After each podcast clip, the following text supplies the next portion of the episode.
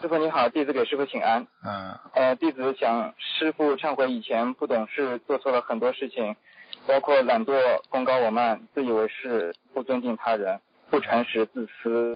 现嗯在意识到自己很多的劣根性，感感到非常的惭愧，恳请师傅的慈悲原谅。嗯，好好的念经啊，要做一个好孩子啊。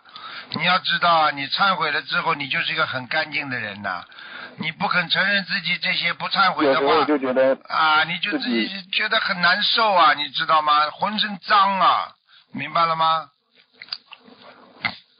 嗯，是的，嗯，有时候感觉自己，有时候配配不上一个学佛人的称号，就觉得自己连有些不学佛的人都不如。那你已经进步了， 呵呵，你这样已经进步了。你只要有这个想法，你已经是进步了，明白了吗？嗯明白了，师傅。哎，明白吗？啊，不要不要气馁，师傅，请开始举例点拨我一下吧。不要气馁。作为一个人来讲，你既然到了人道了，你就不可能像菩萨一样的活着。你只有修学，你才能像菩萨。发现自己的错误啊，那已经是觉悟了，对不对啊？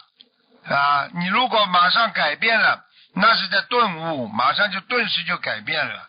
啊，你不停的在修心，啊，那叫彻悟。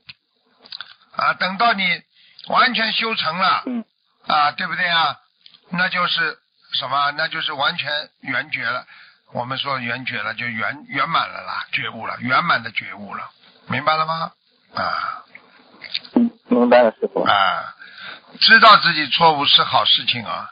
啊，很多人就是自己做了错了，永远不知道的，功高我慢，不知道功高我慢，啊啊，执着，他什么时候知道自己是执着啊？你跟他讲，他就不改；你跟他讲五次，他还是这样，他以为他是对的。你说这种人可怕不啦？嗯，他还老觉得是为人家好，他还老觉得我在帮别人，你说呢，小弟啊？啊嗯，对的，师傅。好吧是的，